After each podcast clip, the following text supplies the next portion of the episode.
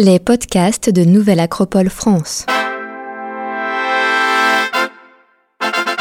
Montaigne, l'amitié philosophique.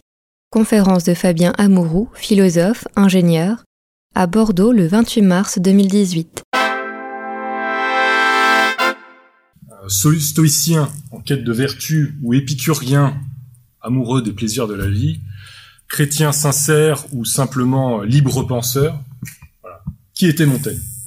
En fait, Montaigne est un, inclassable. C'est très difficile de, dire où il se situe. Et peut-être faut-il lire euh, Pascal, le philosophe Pascal, qui, a beaucoup parlé de Montaigne, en bien et en mal, pour comprendre le, le paradoxe qu'était Montaigne, le chamboulement qu'a été Montaigne en son siècle. Il a changé beaucoup de choses et c'est difficile aujourd'hui de se rendre compte de l'impact qu'il a eu. Et si on pose tout simplement la question à Montaigne, hein, euh, brutalement, Montaigne, étiez-vous philosophe? Si on est entre amis, Montaigne, es-tu philosophe? Il nous répond, je ne suis pas philosophe, les mots me foulent selon qu'ils pèsent.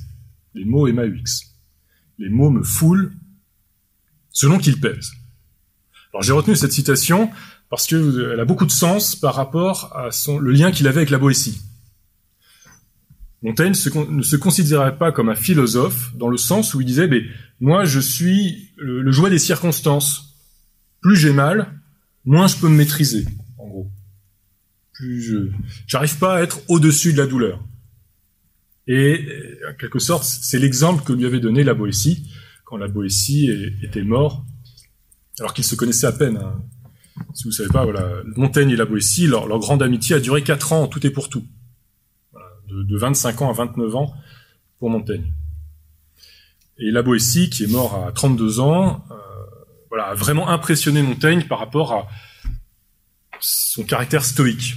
Il est allé vers la mort et dans l'agonie, il n'a pas émis un gémissement. Et quand Montaigne dit donc, euh, lui-même ne se sent pas philosophe parce que bah, les, les, mots le foulent selon qu'il pèse, peut-être que c'est justement par comparaison avec son ami la Boétie qu'il dit cela. Dans cette conférence, on va essayer de, de, comprendre pourquoi. Mais ce qui est certain, c'est que même si Montaigne n'est pas, on, on le classe pas parmi les philosophes, il y en a certains le classent pas parmi les philosophes. Bon, personnellement, je pense qu'il était un grand philosophe, un grand penseur, on pourrait dire un, un fin psychologue. Peut-être qu'il a introduit justement euh, un des tout premiers qui a vraiment fait de la psychologie dans ses écrits. À partir de ce projet, son, son grand projet, qui est un projet qu'il n'avait pas au départ, mais qui s'est révélé petit à petit, petit à petit, qui est de se peindre lui-même. Ce que Montaigne fait dans ses essais. Vous savez peut-être, en gros, euh, Montaigne écrit un livre, c'est Les Essais de Montaigne, en trois parties. C'est parlait juste avec Michel, c'est un espèce de d'énormes pavés. Souvent, on n'en lit que des extraits, mais c'est très très long. C'est un ensemble de textes à travers lesquels Montaigne se peint lui-même. C'est lui, qui le dit. Il se peint et il se modèle aussi lui-même. C'est-à-dire que, à travers cette peinture, il se transforme. Je lui donne la parole. Petite citation.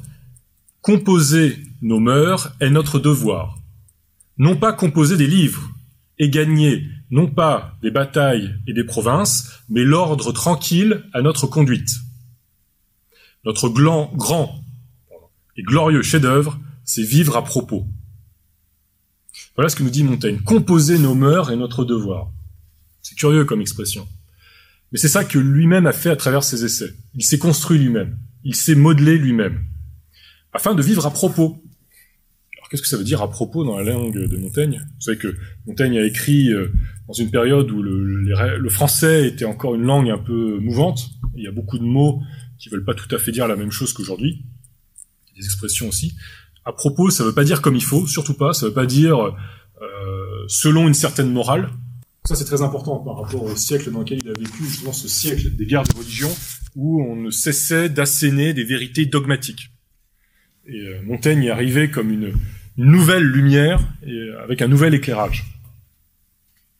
Ce que nous explique, c'est ce que nous explique Pierre Villet quand il dit Montaigne achève de substituer à la morale d'autorité du Moyen Âge une morale du libre examen. En fait, Montaigne nous ramène à notre conscience et à nos choix de conscience. Le combat de Montaigne, en fait, c'est un combat contre le dogmatisme. Montaigne insère la subjectivité dans la morale. Et d'une certaine manière, et c'est un peu ce qu'on a pu lui reprocher, c'est de faire du, relativisme, de manquer d'idéalisme.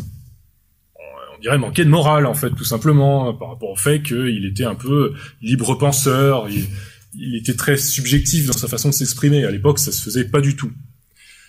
Et il a, il a flirté justement avec le, relativisme psychologique de, sa propre psyché qu'il peignait. Et on pourrait croire justement que, que Montaigne était un, un naturaliste, quelqu'un qui... Euh, le contraire d'un idéaliste. Et on va voir que c'est très paradoxal chez lui. Justement parce qu'il admirait son ami la Boétie, et qui pour lui représentait un véritable idéal, un idéal d'homme un homme responsable, un homme courageux devant la douleur, courageux devant les épreuves. On parlera bien de, ce paradoxe de Montaigne qui est souvent classé parmi ces, philosophes épicuriens, on dirait, naturalistes, épicuriens, qui aiment la vie, qui aiment les plaisirs, euh, qui ne se fait pas violence, et en même temps un autre éclairage de Montaigne qui est tombé amoureux de la Boétie, de la vertu de la Boétie, et qui s'est toujours un peu comparé à ce modèle, et sans jamais pouvoir imiter ce modèle, peut-être que ce modèle l'a quand même mis en quête de lui-même. Il y a toujours ce, rapport étroit entre une, philosophie, une philosophie où finalement on se prend pas trop la tête, on aime les plaisirs de la vie, on, profite de la vie, mais on est aussi exigeant. On, ne se laisse pas aller. Montaigne, il nous met vraiment face à ce, à ce paradoxe. Est-ce que je dois m'écouter ou est-ce que je dois écouter un, un idéal autre extérieur, plus grand, plus pur? Et Pascal est tombé en plein dedans, parce que Pascal aimait Montaigne, mais en même temps, il pouvait pas s'empêcher de le critiquer. Parce que chez, chez Montaigne, ce que, ce que Pascal adore, Pascal, euh, qui était, qui était un philosophe euh, très chrétien, très axé sur la foi, un vrai idéaliste, aimait beaucoup Montaigne parce que Montaigne mettait en exergue tous les défauts de l'homme, la condition humaine, la difficile condition humaine, toutes les faiblesses de l'homme. Ça s'appelait bien aux chrétiens de dire que les hommes sont misérables. Et Montaigne peint très bien la, condition humaine. Mais en même temps, il s'y complaît. Montaigne se fait un divertissement de toutes les petites tares de l'humanité. Et ça, pour Pascal, c'est absolument inacceptable. Pascal parle même du, du sot projet que Montaigne a eu de se peindre lui-même. Quelle vanité, quelle suffisance, enfin, à quoi bon consacrer une telle énergie sur un sujet aussi négligeable que soi-même? Ça, ça a profondément choqué autrefois. Aujourd'hui, plus du tout. Hein, si, 99% euh, de la littérature philosophique des romans, etc., nous parle des petits faits psychologiques. Quelqu'un qui, ne peindrait, pas ses petits états intérieurs, les petits problèmes de sa psyché, de sa vie amoureuse, euh, passerait pour un fou. Quelqu'un qui nous parlerait de grandes idées métaphysiques, sans jamais parler de lui-même, on dirait, mais ça n'a pas de sens. Bon, bah là c'était complètement l'inverse.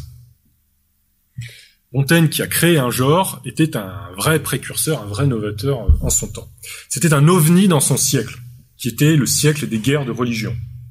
La Renaissance venait tout juste de finir, on n'avait pas encore fait les révolutions, on était vraiment dans un siècle où euh, l'autorité religieuse euh, était détestable dans le sens le plus cruel du terme c'était le siècle en particulier de la, Saint-Barthélemy, de la réforme, de la contre-réforme, de la Ligue, des guerres de religion dans toute l'Europe. Et le scandale, c'est que Montaigne a été heureux dans un siècle comme celui-là. Ça, faut quand même le faire. Et il a été véritablement une lumière dans son siècle, un véritable exemple de tolérance.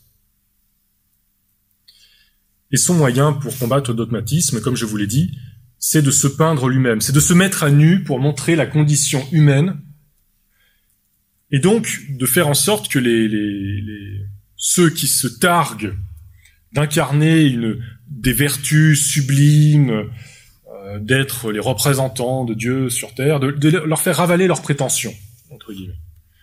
Voilà ce qu'est la condition humaine. Regardez, moi, je, n'ai pas peur, je confesse mes petitesses, et en plus, je vous dis, l'homme est comme ça, vous êtes tous comme ça. Donc c'est pas la peine de péter plus haut que votre cul. J'ai pas peur de dire cul parce que Montaigne utilise lui-même hein, citation. Voilà. Mais euh, voilà, Montaigne, déjà, Montaigne a utilisé le français au lieu que le latin. À l'époque, ça se faisait pas trop pour les écrits euh, philosophiques, euh, les, les, écrits intellectuels. Et il a utilisé beaucoup d'expressions de, l'oral, beaucoup de mots euh, vulgaires. Voilà. Il n'hésitait pas à faire ça. À l'époque, c'était vraiment être un précurseur. Alors voilà ce qu'il dit dans l'avant-propos de son livre. Je veux qu'on m'y voie dans ma façon d'être simple, naturel et ordinaire, sans recherche ni artifice, car c'est moi que je peins.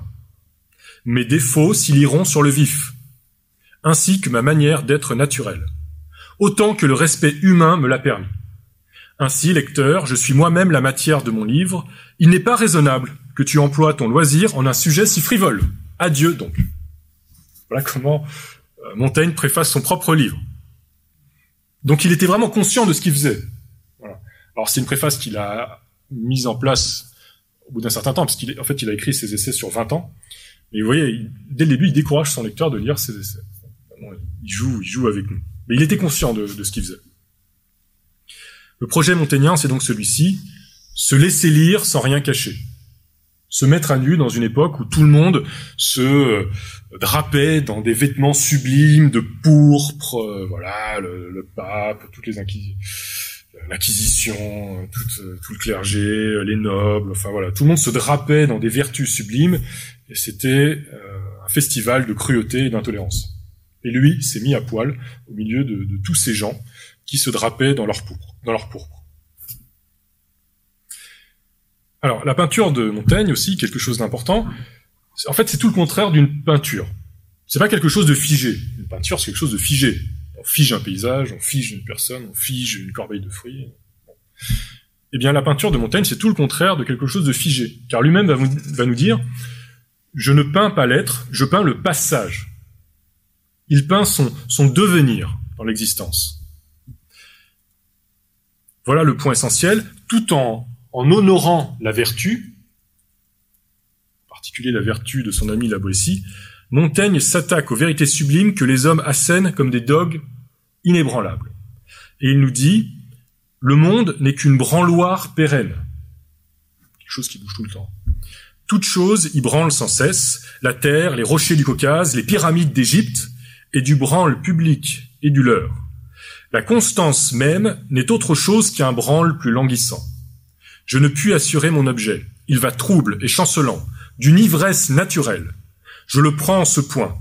Comme il est, en l'instant que je m'amuse à lui, je ne peins pas l'être, je peins le passage. Non un passage d'un âge à un autre, ou, comme dit le peuple, de sept en sept ans, mais de jour en jour, de minute en minute. Montaigne est un philosophe du devenir. C'est pour ça que Nietzsche l'aimera beaucoup. Ce n'est pas un idéaliste, c'est un naturaliste. Il nous dit, pour moi donc, j'aime la vie et la cultive telle qu'il a plu à Dieu de nous l'octroyer. Et quand il dit Dieu, il faut plutôt entendre la nature, la nature avec un, grand N. La nature a maternellement observé ce principe que les actions qu'elle nous a enjointes pour notre besoin nous fussent très agréables également et elle nous y convie non seulement par la raison, mais aussi par le désir. C'est une injustice de détériorer ces règles. Là, Montaigne y prend le contre-pied de toutes les morales ascétiques, il faut se faire du mal pour se faire du bien. Depuis la plus haute antiquité, euh, ça, ça s'est fait, que ce soit en Orient ou en Occident, en philosophie, en religion, on aime bien se faire du mal pour se faire du bien. Bon, il y a un philosophe qui a beaucoup critiqué cette posture, c'est Nietzsche. Euh, mais voilà, chez Montaigne, avait exactement cette posture, de nous expliquer que les choses ne peuvent pas être ainsi faites que pour nous faire du bien, il faut nous faire du mal. Il faut suivre les règles de la nature. Si la nature nous a fait tels que nous sommes, il y a une raison. Quand on est masochiste, c'est qu'il y a quelque chose qui va pas. Nietzsche nous dirait, bah, c'est que le, poison du ressentiment s'est installé en nous. Question d'orgueil, en fait. Donc Montaigne, il frappe sur notre orgueil.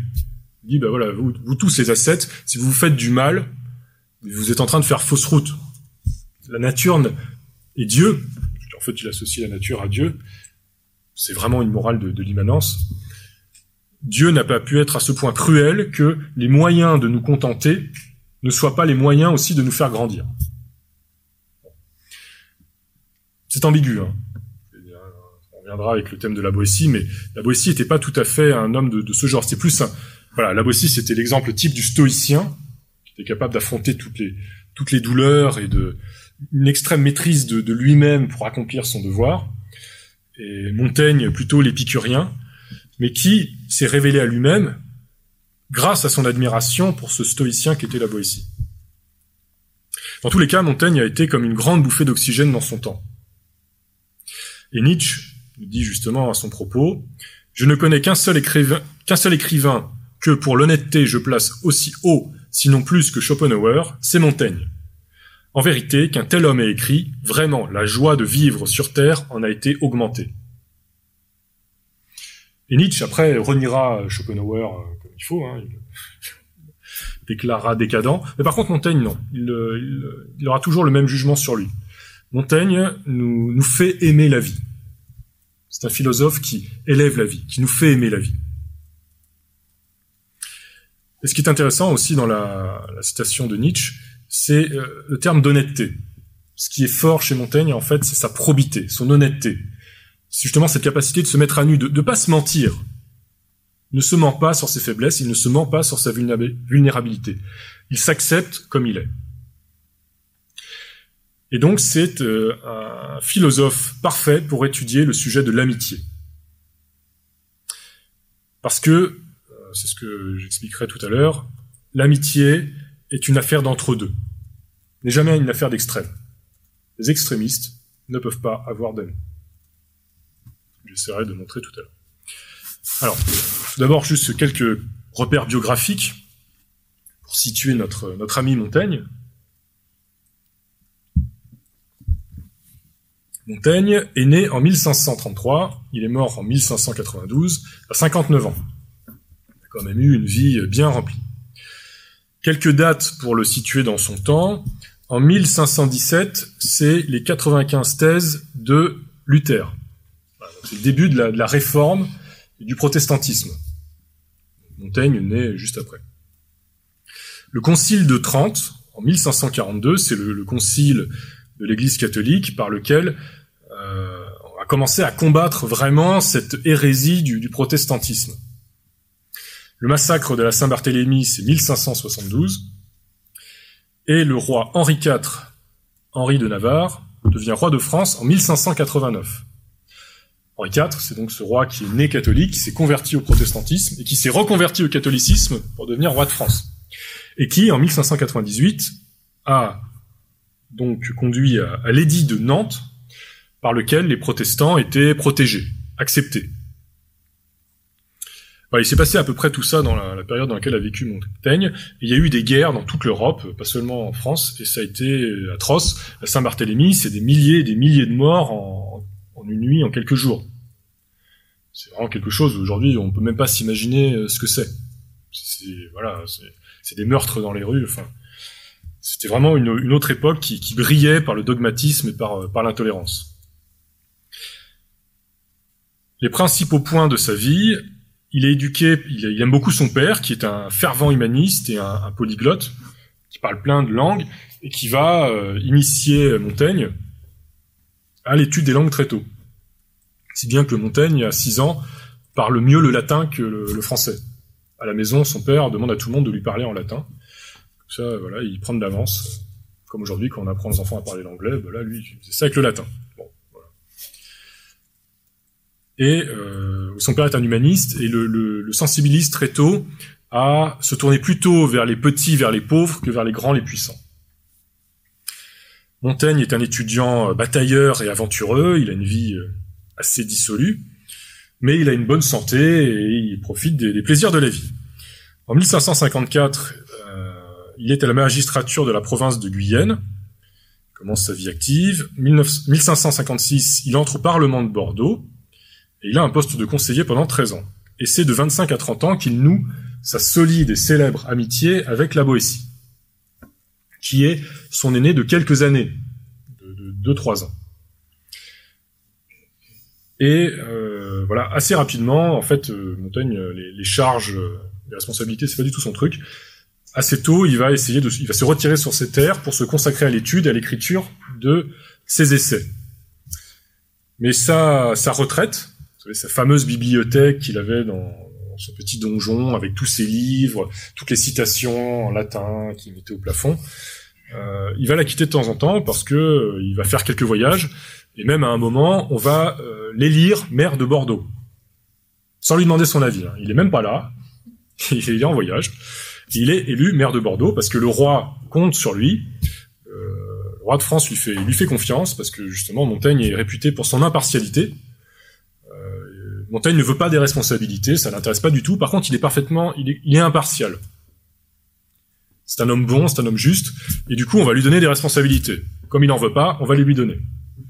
Et il va les accepter et les assumer. Ça fait partie de la grandeur de son personnage, c'est que euh, même s'il n'en veut pas, il les accepte. Il est même réélu une deuxième fois voilà, son grand dame. C'est une catastrophe. C'était jamais arrivé à personne avant, ou peut-être une fois. Et il est réélu une deuxième fois maire de Bordeaux, donc il rempile. Bon, à l'époque, c'était pour deux ans. Très très long, mais bon voilà. Et euh, bon, voilà, il est maire de Bordeaux pendant en gros quatre ans. Et après, voilà, il retourne après dans sa bibliothèque et il continue son, son œuvre. Voilà ce qu'il dit quand il accède à la charge de maire de Bordeaux. À mon arrivée, j'expliquais fidèlement et consciencieusement mon caractère, tel exactement que je le sens être.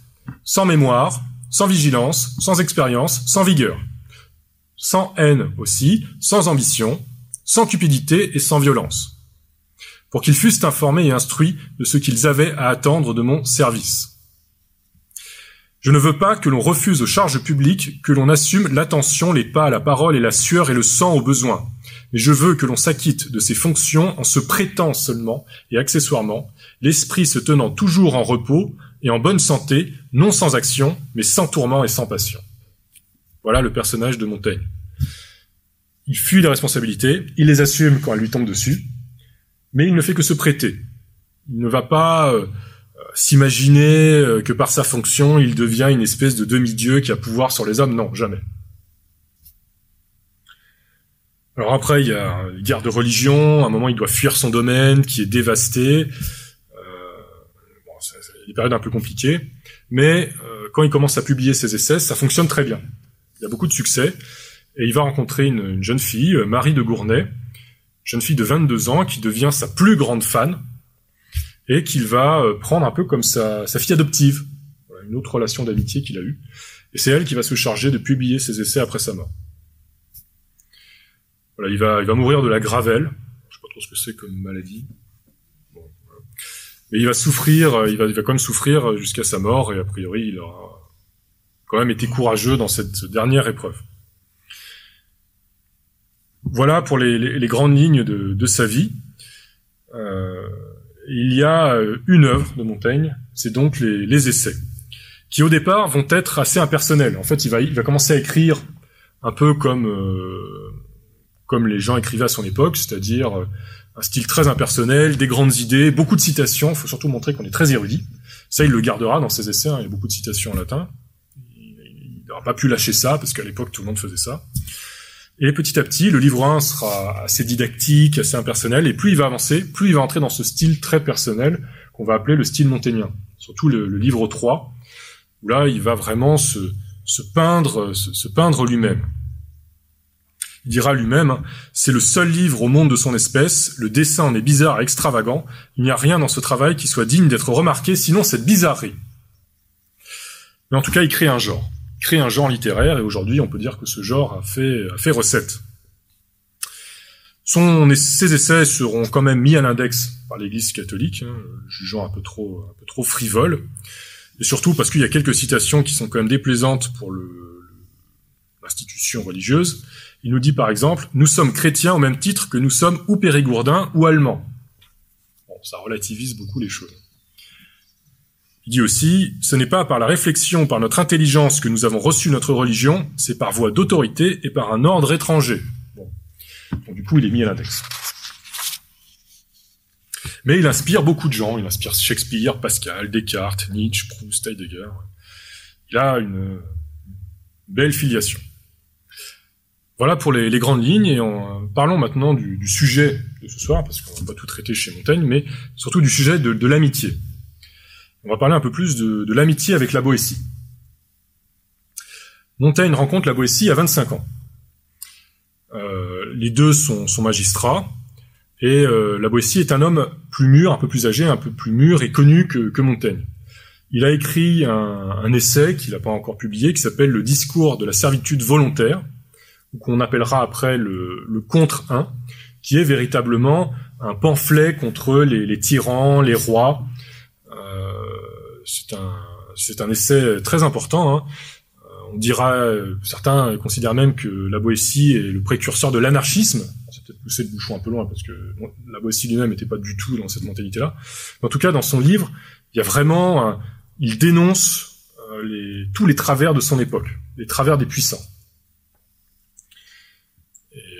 Et Montaigne et lui se, rencontrent donc sur ce terrain, sur cette cause commune.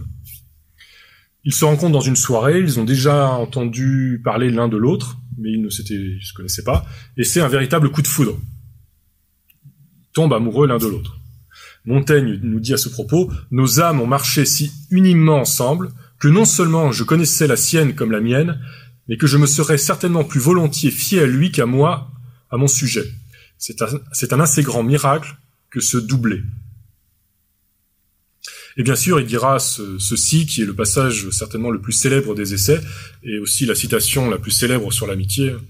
Si on parle d'amitié, en général, on tombe là-dessus. Il nous dit, au demeurant, ce que nous appelons ordinairement amis et amitié, ce ne sont qu'accointances et familiarité nouées par quelque occasion ou commodité, par le moyen de laquelle nos âmes se tiennent ensemble. En l'amitié de quoi je parle, son amitié avec la Boétie, nos âmes se mêlent et se confondent l'une en l'autre, d'un mélange si universel qu'elles s'effacent et ne retrouvent plus la couture qui les a jointes.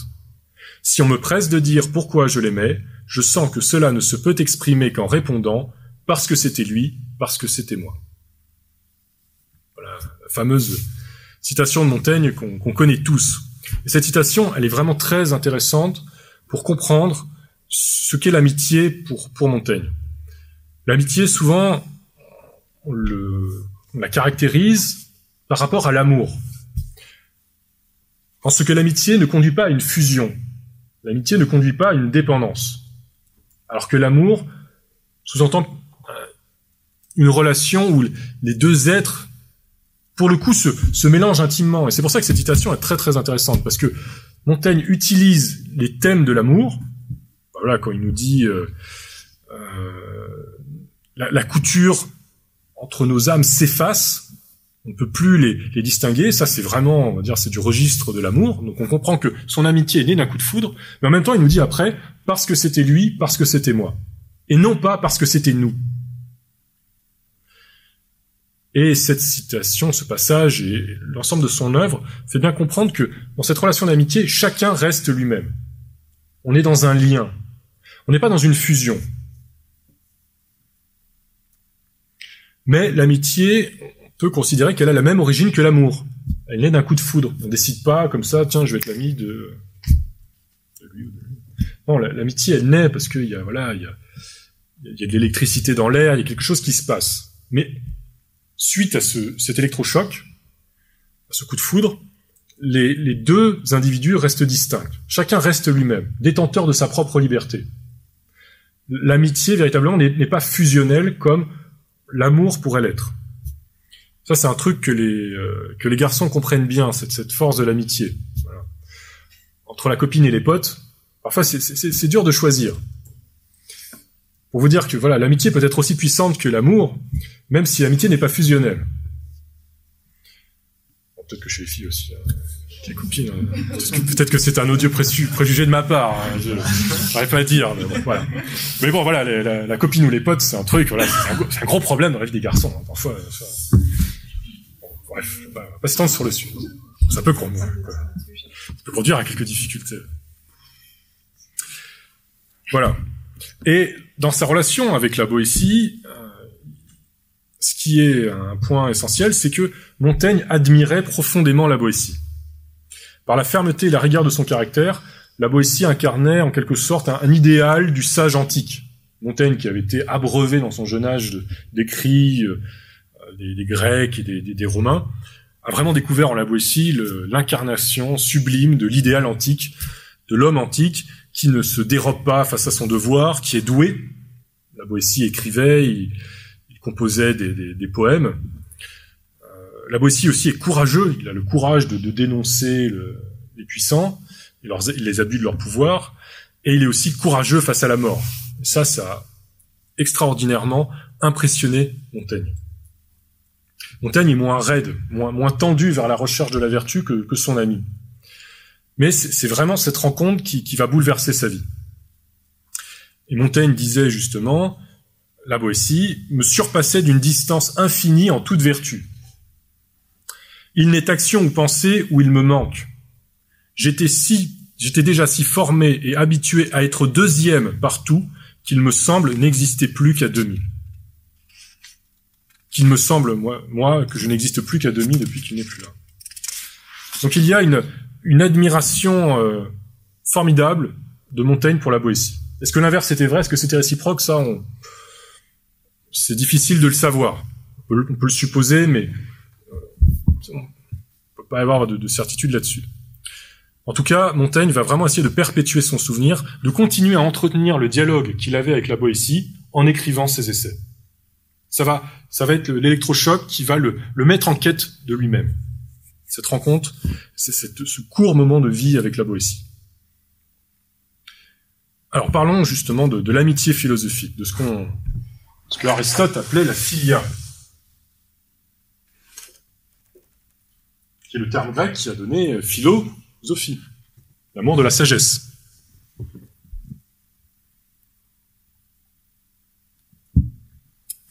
comme je disais en introduction, Montaigne est le philosophe parfait pour parler de l'amitié. En fait, il y a peu de philosophes qui se sont vraiment intéressés à l'amitié. C'est assez curieux. Euh, c'est pas un sujet de prédilection. Alors, on pense évidemment à, Aristote dans son Éthique à qui a, bien parlé de, de l'amitié. On pense évidemment à, Montaigne. On peut penser aussi à, Nietzsche, qui, était, qui, mettait l'amitié très très haut. La caractéristique commune de ces philosophes, c'est que ce sont des philosophes qui ont un lien intime avec la Terre. Voilà ce que je vous propose comme, interprétation. Pour Aristote, peut-être que vous avez en, tête cette image, vous savez, le tableau de Raphaël, l'école d'Athènes. Vous avez euh, Platon et Aristote l'un à côté de l'autre. Il, y, a, Platon qui monte le ciel et Aristote qui monte la terre. Aristote, souvent, on considère que c'était un philosophe justement qui, faisait de la physique et qui, était moins perché dans ses idées et qui avait vraiment le, le sens de la nature, le, le sens de, le on dirait le sens de la terre. Montaigne, bah, du coup, je vous l'ai dit, on le considère vraiment comme un, naturaliste. Et Nietzsche, évidemment, euh, si vous connaissez un peu, vraiment euh, s'est battu, c'était son cheval de bataille, de se battre contre les idéalistes qui, mentent, qui inventent des au-delà factices, de, des au-delà dans le ciel pour mieux calomnier la terre. Donc ces trois philosophes, ils ont un point commun, c'est qu'ils ont vraiment un lien très très fort avec la terre. Et c'est curieux, c'est paradoxal, parce que si on en croit Aristote, probablement qu'il avait déjà tout dit dès le début, l'amitié véritable repose sur une chose, la vertu la pratique de la vertu. Donc une forme d'idéal, un idéal supérieur qui nous permet de transcender notre simple nature terrestre. Aristote distinguait cette amitié véritable, fondée sur la vertu, des autres types d'amitié, des fausses amitiés qui pourraient être fondées sur l'utilité ou le plaisir, et qui sont par définition éphémères, parce que euh, notre utilité et notre plaisir varient euh, tous les jours. La seule véritable amitié pour Aristote, c'est celle qui est fondée sur la vertu, quelque chose d'éternel. La vertu, elle nous relie à l'éternel, elle nous relie au ciel. C'est curieux de dire que les philosophes qui ont le plus parlé d'amitié, finalement, ce sont ceux qui avaient un lien fort avec la terre. Alors pourquoi euh, l'amitié, justement euh, Pourquoi ce besoin d'un lien fort avec la terre? Ben, on, peut se dire que des, philosophes très mystiques, très idéalistes, euh, vraiment branchés sur le ciel, quelque part, ils n'ont pas besoin d'amis. Parce qu'ils ont Dieu, ils ont le cosmos. ils sont dans, leurs grandes idées, ils, ne sont que tournés vers les choses sublimes, les idées métaphysiques. quelque part, euh, les autres êtres humains, c'est c'est plus accessoire. Voilà, quand on a Dieu tout entier pour soi, pourquoi, avoir besoin d'amis? C'est une idée que je vous propose. À l'inverse, des philosophes qu'on dirait hédonistes, matérialistes, qui sont très tournés vers le plaisir, euh, est-ce qu'ils ont besoin d'amis? Bah, Leur plaisir, le plaisir changeant sans cesse, bah, les véritables amis euh, fondés sur la vertu, c'est pas peut-être pas essentiel. Les amis sont plus quelque chose de, consommable, de jetable. Donc l'amitié est, vraiment l'affaire des hommes modérés, des hommes et des femmes modérés. On peut dire que l'amitié, c'est une belle harmonie que produit la vibration de deux cordes tendues entre le ciel et la terre. Et il faut que la tension de cette corde soit parfaite, ni trop tendue, ni trop lâche, pour entrer en résonance avec les autres cordes. Si la corde est trop tendue, voilà, si on est, voilà, on fait partie des mystiques, on est en tension totale vers l'idéal, vers Dieu, euh, bah, du coup, c'est plus difficile de rentrer en résonance avec les autres. Et de la même façon, si on est trop peu tendu, trop lâche, on est trop euh, plongé dans la matière, tourné vers les plaisirs, les euh, et oui, la matière, l'instinct, enfin ce, que nous apporte les sens, on peut penser aussi que la, résonance se fera moins bien. Les amis, quelque part, ne, peuvent pas rentrer dans, des, positions extrêmes. L'extrémisme en amitié, c'est ça le fait pas, ça marche pas. Parce que, comme on l'a dit, l'amitié est pas fusionnelle, donc chaque ami doit rester détenteur de sa propre liberté. Il y a une juste distance entre les amis. De la même façon, entre amis, je parle toujours, maintenant quand je parle d'amitié, je vais vraiment parler de filiade, d'amitié philosophique, d'amitié véritable, dans une vraie amitié, il n'y a ni sévérité ni complaisance. C'est-à-dire qu'un ami ne sera jamais un subalterne, mais avec un ami, on sait être exigeant. Entre amis, on se corrige, on sait se dire les choses. On est toujours dans un entre-deux. Et avec les amis aussi, a quelque chose de très important, c'est qu'on partage à la fois les nourritures terrestres et célestes. Est-ce qu'on peut véritablement imaginer une amitié où on ne partagerait pas les mets de la table, on ne boirait pas ensemble, où on ne trinquerait pas ensemble, où on ne parlerait pas des jolies filles et des jolis garçons ensemble? On partage avec, entre amis, on partage les nourritures terrestres, mais on partage aussi les nourritures célestes. La poésie, l'art, les sciences. On parle aussi de sujets élevés. Et une amitié qui ne serait que dans les nourritures terrestres ou que dans les nourritures célestes, il manquerait quelque chose. C'est pas une démonstration que je vous fais, hein, je vous propose. Euh, mais en préparant ces conférences, ça me paraît évident que, voilà, s'il n'y a pas une de ces composantes, quelque part, l'amitié n'accroche pas. Et euh, bah, quand on pense à des philosophes très idéalistes, par exemple, Kant, est-ce que Kant va nous parler longuement de l'amitié ça, paraît déplacé, en fait. Un philosophe qui est vraiment perché dans ses idées, ça paraît vraiment déplacé. Et à l'inverse, euh, philosophes, alors pas Épicure justement, parce qu'on a souvent une mauvaise image d'Épicure, mais des philosophes euh, plus modernes, très euh, très matérialistes, très hédonistes, on les voit mal aussi célébrer l'amitié euh, fondée sur la vertu, l'amitié qui dure. Épicure est c'est intéressant de parler un peu d'Épicure parce que souvent on a retenu l'épicurisme, les épicuriens, c'est ce que c'est à Bordeaux, comme justement le on profite de la vie, la bonne chair, etc. Mais en fait, c'était pas, c'était pas ça l'école d'Épicure. L'école d'Épicure, c'était une vraie école de pratique de la vertu, une école de l'amitié. Et c'était surtout pas l'orgie continuelle. Bien au contraire. C'était, euh, dans l'école d'Épicure, on aimait les plaisirs modérés en ce qui concerne les nourritures terrestres. On était assez modérés. Par contre, les plaisirs supérieurs de la, de la poésie, de, euh, tous tout, les, plaisirs intellectuels étaient véritablement la matière des plaisirs épicuriens. Et Montaigne s'inscrit bien dans cette, dans cette veine. En français, on est souvent assez piégé par le mot amour, par le mot aimer. C'est assez difficile de distinguer justement amour, amour, amitié, on peut distinguer, mais quand on dit qu'on aime quelqu'un, souvent on n'a qu'un mot. En fait, c'est assez paradoxal le français. C'est une, une, langue qui a, bah voilà, par ses poètes, par ses écrivains, a chanté l'amour, célébrer l'amour. Mais en fait, quand on s'interroge bien, on a très peu de mots pour dire aimer. on n'en a, qu'un. ou adorer. Enfin, mais il y a très très très peu de mots en fait. Et c'est la raison pour laquelle on a besoin de poésie. Parce qu'on est obligé de tourner autour des mots en français pour exprimer ce qu'on ressent en soi. Parce que le mot tout cru d'aimer, c'est toujours le même. On, va bien, on est bien obligé de faire des métaphores et de faire de la poésie pour exprimer ce qu'on a au fond de soi. Mais euh, ce, mot aimer, effectivement, on pourrait le décliner de, plein de façons.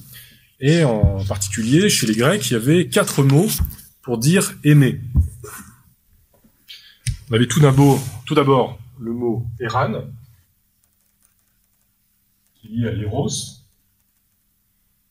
qui est l'amour des corps. C'est l'amour de la sensualité. C'est l'amour qui prend.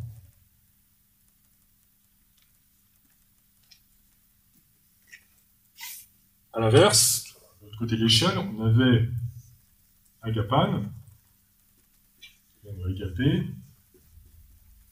qui est l'amour qui, donne, qui est dans le don total. C'est l'amour universel, l'amour de Dieu, l'amour des idées.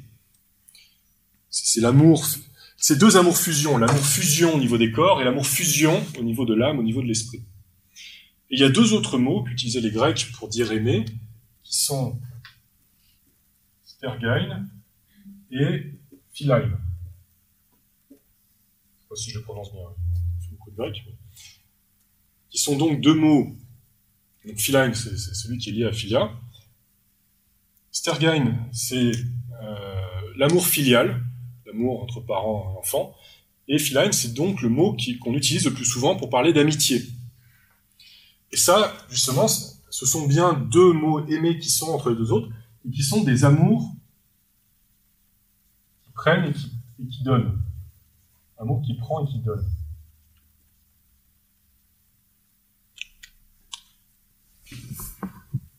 Ce sont, on peut dire que Stergain, c'est une, c'est un, lien entre inégaux, entre père et fils, entre mère et fille. Et philine, c'est un lien entre égaux. C'est la réciprocité de, l'amitié. Mais dans cet amour, dans ce fait d'aimer, on prend et on donne. Et l'amitié philosophique, la véritable amitié, philia, on peut la, considérer comme ce, cet amour où il n'y a pas de fusion comme dans Agapé et Eros, mais chacun restant lui-même se nourrit de la différence de potentiel que chacun crée avec l'autre. Et que cet amour nous met en tension. Dans l'amitié, en fait, l'amitié véritable philosophique, on se met en tension. Et on peut évoluer, on peut se dépasser soi-même. On se transforme. L'amitié, sa véritable force, nous permettre de nous transformer. Alors je vais vous proposer un, petit schéma que j'avais déjà repris dans d'autres conférences, en particulier une conférence sur, sur Nietzsche, c'est le, schéma du, dépassement de soi. Et on va voir comment l'amitié permet de se dépasser soi-même. Bon, c'est ce que j'ai déjà présenté dans ma conférence sur Nietzsche, je vais pas refaire, mais pour moi, se dépasser soi-même, c'est le fondement même de toute spiritualité. Une spiritualité authentique, sa, sa caractéristique, c'est pas la mystique, c'est pas les grandes idées métaphysiques, non c'est l'effet qu'elle a sur nous de nous transcender, de nous permettre de dépasser notre petit ego, de nous faire accéder à une nature supérieure. C'est cela que Nietzsche appelait se surpasser soi-même. Je pense profondément que l'amitié a cet effet. Il nous permet de nous surmonter nous-mêmes. Et c'est bien ce qui s'est passé, à mon sens, entre Montaigne et la Boétie. Il s'est créé une tension qui a mis, au moins pour Montaigne qui a vécu plus longtemps, en tension, qui l'a mis en évolution. Si on considère que se surpasser, se dépasser soi-même, c'est faire l'ascension d'une montagne, on va passer de deux états, d'un état où on se prélasse dans ses vices, à un état où on pratique la vertu, qui sera donc le propre de, l'amitié. Le vice, qu'est-ce qu'on pourrait appeler le vice? En fait, on peut le décomposer en deux termes, la honte et l'orgueil.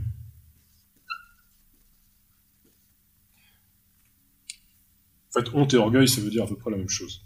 C'est deux facettes d'une même pièce. Dans la honte et dans l'orgueil, on est en fait soumis à l'inertie de notre nature. On s'oublie soi-même. On n'agit pas en conscience. On est dans l'inertie des choses et on se laisse aller. Et l'amitié peut très bien tomber dans la honte et l'orgueil. Qu'est-ce que ça pourrait être l'amitié de la honte? Bah, c'est typiquement voilà, les louser entre potes. Se retrouver le samedi soir pour regarder le match de foot en buvant des bières et, faire ça éternellement de soir en soir. C'est l'amitié qui distrait et qui éloigne de soi-même. Pour ne pas avoir à se retrousser les manches et, à combattre, eh ben, on se retrouve entre potes et on lose entre potes. Bon. C'est pas un phénomène rare. Hein.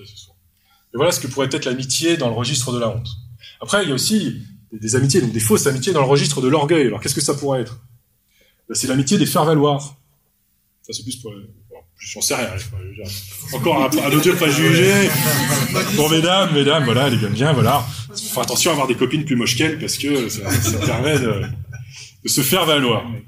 Bon, ça existe aussi, malheureusement. La fausse amitié dans l'orgueil.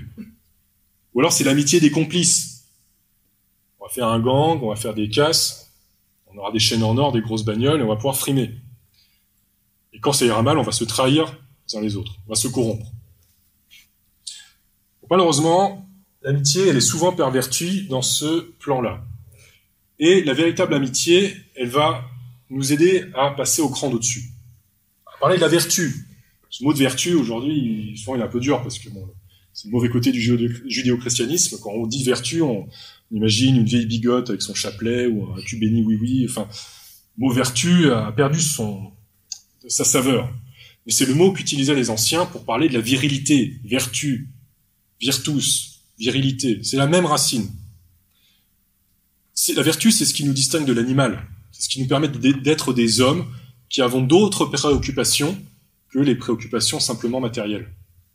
La vertu, c'est ce qui nous permet d'accéder à une forme d'éternité, de faire naître l'éternité dans nos vies, de nous relier à un idéal qui ne change pas tous les quatre matins.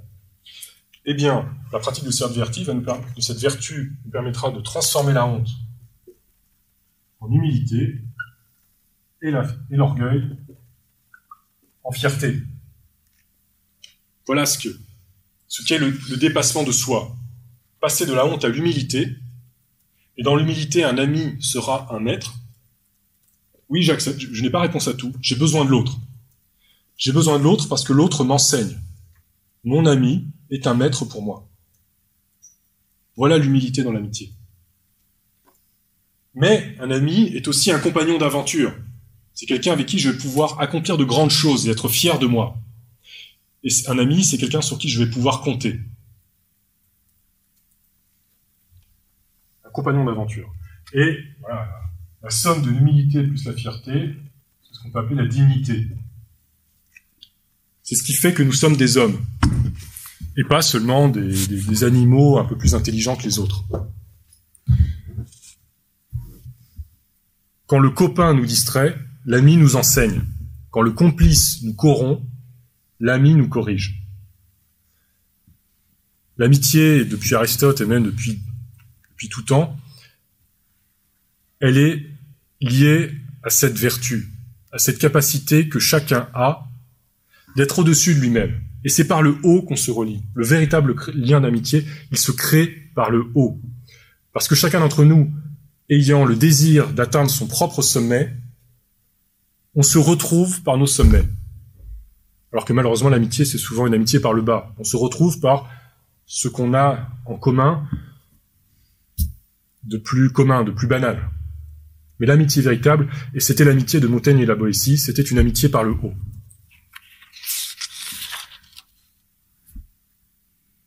Un ami, c'est quelqu'un qui nous tire vers le haut. Un ami, c'est comme un, compagnon de cordée, sans lequel on ne peut pas atteindre les plus hauts sommets. Et avec un ami, on n'a pas d'autre choix d'être euh, humble, parce que à un moment de notre évolution, on ne peut que reconnaître qu'on n'a pas la force suffisante pour se lancer à l'assaut de l'univers, que l'univers est trop grand pour nous et qu'on a besoin de compagnons de cordée. On a besoin de fierté aussi, parce que devant notre ami, on ne peut pas se morfondre dans ses misères. L'ami, quelque part nous, nous fait honte, ou plutôt réveille notre fierté tout seul, on peut se laisser aller à bien des... Faire beaucoup de compromissions avec soi-même. Mais face à un ami, un ami de valeur, on est, on est obligé de se tenir droit, digne et fier. On peut plus se laisser aller devant un véritable ami. Parce qu'un ami est capable de nous corriger, est capable de nous dire les choses.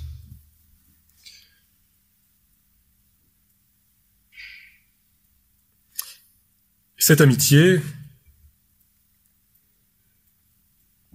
je voudrais faire un, euh, petite digression sur ce thème-là, mais à mon avis, c'est pas tant une digression que ça, une digression sociopolitique sur le thème de l'amitié. Maintenant qu'on a parlé de tout ça. Parce que, et Aristote le disait aussi lui-même, Aristote avait déjà dit beaucoup de choses, l'amitié est essentielle en politique. En fait, c'est l'amitié qui fait qu'on est un État et pas simplement une société. Une société, ça rassemble des individus par rapport à une utilité.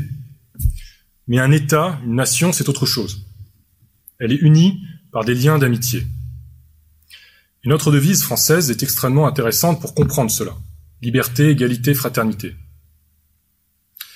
Parce que si on y réfléchit bien, la liberté et l'égalité sont contradictoires. Elles se tuent l'une l'autre. Parce que la liberté suppose que chacun peut tracer son propre chemin. Et si je peux tracer mon propre chemin, eh bien par mon travail, intérieur ou extérieur, je peux devenir plus riche que les autres. Plus riche intérieurement ou plus riche extérieurement. Et la liberté, si on la laisse faire, est intrinsèquement inégalitaire.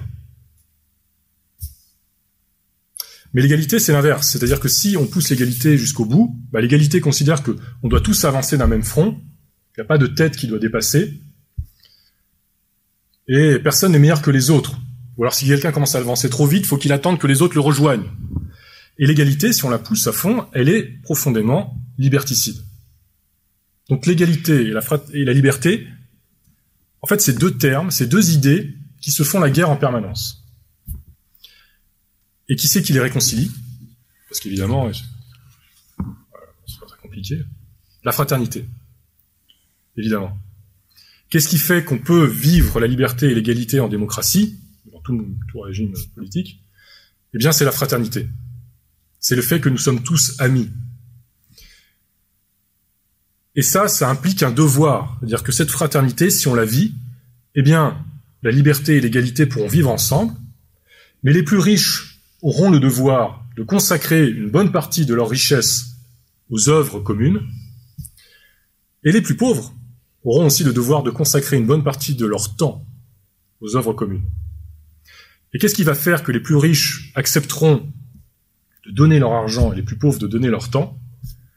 Eh bien, c'est la confiance. Moi, j'ai pas de problème à payer d'impôts. Je peux payer, enfin, payer des impôts, ça me pose pas de problème. Si je sais que les œuvres publiques ne seront pas vandalisées tous les quatre matins. Et si je suis pas très riche, j'aurais pas de problème à donner de mon temps. Si je sais que tout en haut, ils s'en mettent pas plein les fouilles. Ou alors s'ils s'en mettent plein les fouilles, c'est pour les redistribuer. Donc cette fraternité, elle est absolument essentielle pour que la liberté et l'égalité ne se fassent pas la guerre en continu. Avec la fraternité, qui est donc l'amitié entre citoyens, on ne, perd, pas son temps à mesurer ses efforts ni à évaluer ses gains. Et comment est-ce qu'on fait alors pour devenir amis les uns des autres? Ben, On pratique la vertu. Tout simplement. Si on pratique la vertu, on va se reconnaître les uns les autres. On va se reconnaître par nos sommets. Et là, on retrouve ce qu'avait dit un autre grand philosophe bordelais, Montesquieu. Montesquieu nous avait dit, tout simplement, nous avait prévenu, dès le départ, dans l'esprit des lois, le principe de la démocratie, c'est la vertu. La démocratie, c'est le régime le plus casse-gueule de tous. C'est le plus compliqué à faire tenir. C'est le régime des dieux, la démocratie. Parce que chaque citoyen doit se sentir investi de la responsabilité de l'ensemble. Et ça ne peut fonctionner que si chaque citoyen a conscience de la communauté et est capable de regarder autre chose que son petit nombril. En monarchie, enfin en dictature, il n'y a pas besoin de tous ces soucis. Il y en a d'autres qui pensent pour nous. Mais en démocratie, personne ne pense pour nous. Donc chaque citoyen a le devoir d'élever sa conscience au niveau du collectif. Et a le devoir de tendre vers l'excellence. Alors il ne faut pas entendre par ce mot d'excellence, de vertu, comme, je l'ai dit, c'est pas euh, euh, voilà. Les braves gens n'aiment pas que. Pour reprendre une chanson de Brassens. Souvent associe la vertu, les gens vertueux, les gens qui font tout bien comme il faut, les braves gens n'aiment pas que.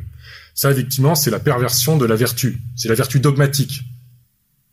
C'est la vertu qui fait oui, oui, non, non, pan, pan. Non, la, vertu, c'est véritablement la capacité que nous avons de façonner nos mœurs. Nos mœurs, c'est-à-dire, c'est notre capacité à réagir à une situation donnée sans tergiverser pendant des heures. C'est pourquoi l'éducation est si importante. Pour façonner nos mœurs, pour nous entraîner à la pratique de la vertu, c'est-à-dire nous construire nous-mêmes, construire en nous des réflexes, des mœurs, qui nous permettent dans une situation donnée situation dramatique, plus ou moins difficile, de réagir à propos, sans tergiverser pendant des heures. Et si un citoyen oublie de cette pratique de la vertu et n'essaie pas de, se sculpter lui-même, de façonner ses mœurs, eh bien, au moindre petit problème, dès qu'on sort de son petit confort, de sa petite routine, on est désarçonné. Et c'est un lieu commun de dire que ce qui se passe quand une démocratie périclite, c'est l'avènement de la tyrannie. Platon le disait, Montesquieu tout le monde l'a dit. Quand une démocratie s'éloigne de son principe, donc quand une démocratie s'éloigne de la pratique de la vertu, on sombre systématiquement dans la dictature, dans la tyrannie. Et le XXe siècle l'a bien montré. Donc, nous avons besoin de pratiquer la vertu pour être amis, et nous avons besoin d'être amis pour pratiquer la vertu grâce à l'amitié qu'on peut s'élever au-dessus de soi-même. Alors quand est-ce que quand est-ce qu'on commence? Qui c'est qui fait le premier pas? Eh bien, à un moment, il faut oser faire le bien. Il faut oser prendre conscience et il faut, par euh, un petit acte de courage, déclencher quelque chose dans sa vie. Et c'est à ce moment-là qu'on commence à faire des rencontres. On se fait des amis et ces amis nous aident à aller plus loin. Et en allant plus loin, on grandit en vertu et on s'améliore. Et c'est comme ça qu'une société fait son ciment et peut améliorer les choses. Dans une société, un signe que ça va pas bien, que la fraternité est malade, c'est l'inflation des juridictions. Quand vous voyez dans une société une inflation de la juridiction, des lois écrites, ça veut dire que les lois non écrites sont en train de péricliter. Les lois non écrites, ce sont les mœurs, ce sont les valeurs. Aristote nous disait, des amis n'ont pas besoin de justice, alors que les justes ont besoin d'amis.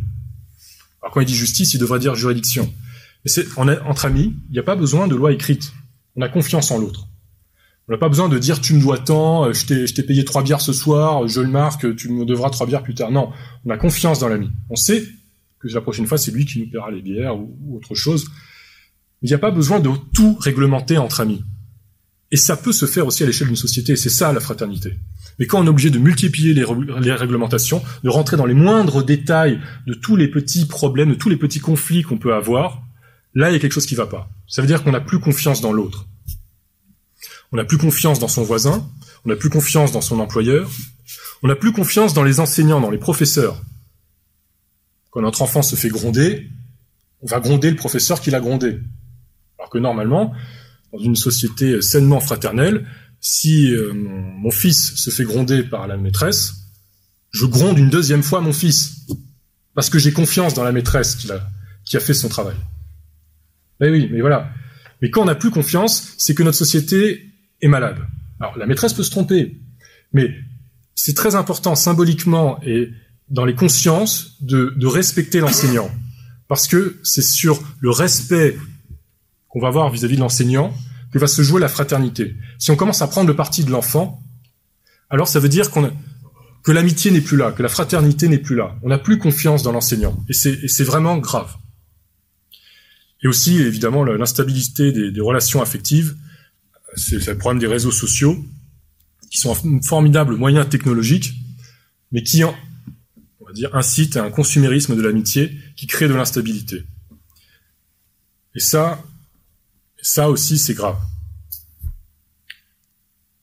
Alors, à quoi on reconnaît un, à quoi on reconnaît des, véritables amis? Si le, signe que ça va mal, c'est l'inflation des juridictions, la, méfiance, parce qu'en fait, c'est ça, derrière les réglementations se trouve la méfiance.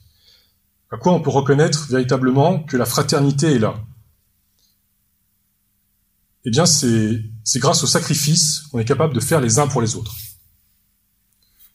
Des sacrifices qu'on peut faire avec notre argent, des sacrifices qu'on peut faire avec notre temps, et aussi des sacrifices qu'on peut faire avec nos vies. Je ne connaissais pas Arnaud Beltrame. Je n'avais jamais entendu parler de lui. Mais ce que je peux vous dire, c'est que Arnaud Beltrame était mon ami. Et que le cadeau qu'il nous a fait, par son exemple, vaut infiniment plus que les milliards d'euros qu'on pourrait injecter dans notre économie en crise. Le problème dans notre pays n'est pas un problème économique. Ce n'est pas une crise économique. C'est une crise des valeurs, c'est une crise morale. Et ce qu'a fait cet homme, son sacrifice, est un exemple et un symbole vivant extraordinaire. Parce que ce qui nous enseigne, c'est la fraternité, c'est l'amitié. Son sacrifice, c'est plus qu'un acte de courage.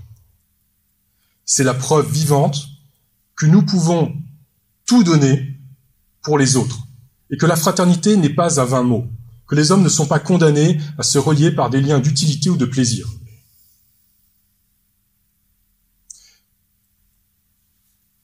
Pour moi, c'est la chose la plus importante.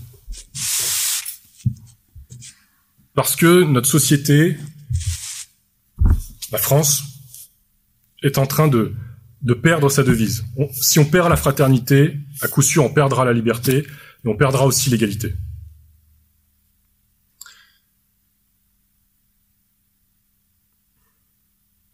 Revenons à Montaigne pour conclure.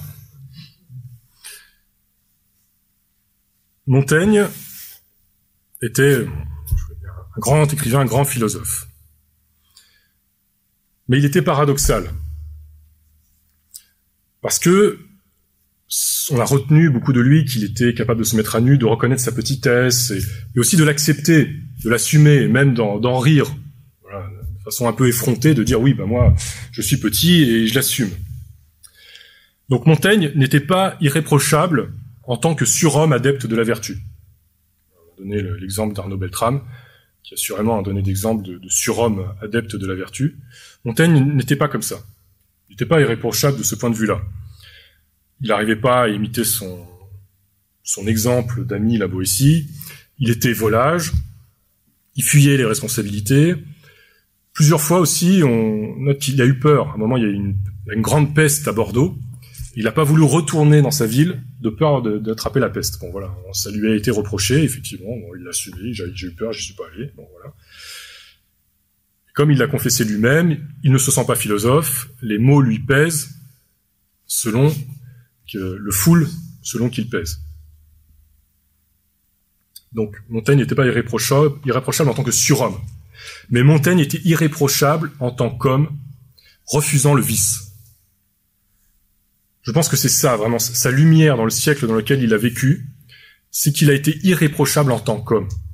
Il a reconnu qu'il était un homme, un simple homme, mais il était irréprochable par rapport au fait qu'il n'a jamais sombré dans le vice.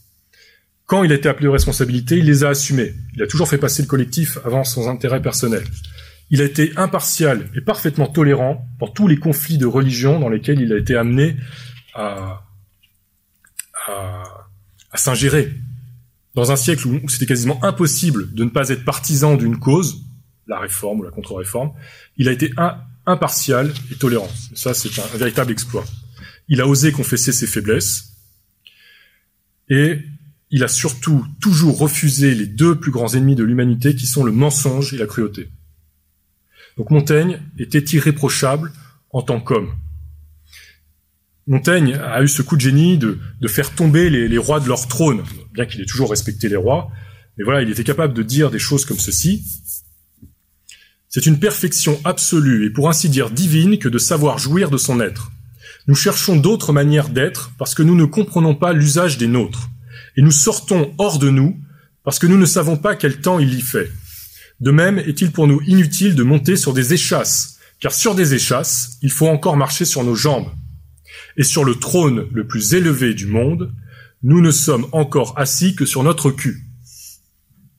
Les plus belles vies sont, à mon gré, celles qui se rangent au modèle commun et humain, avec ordre, sans miracle et sans extravagance.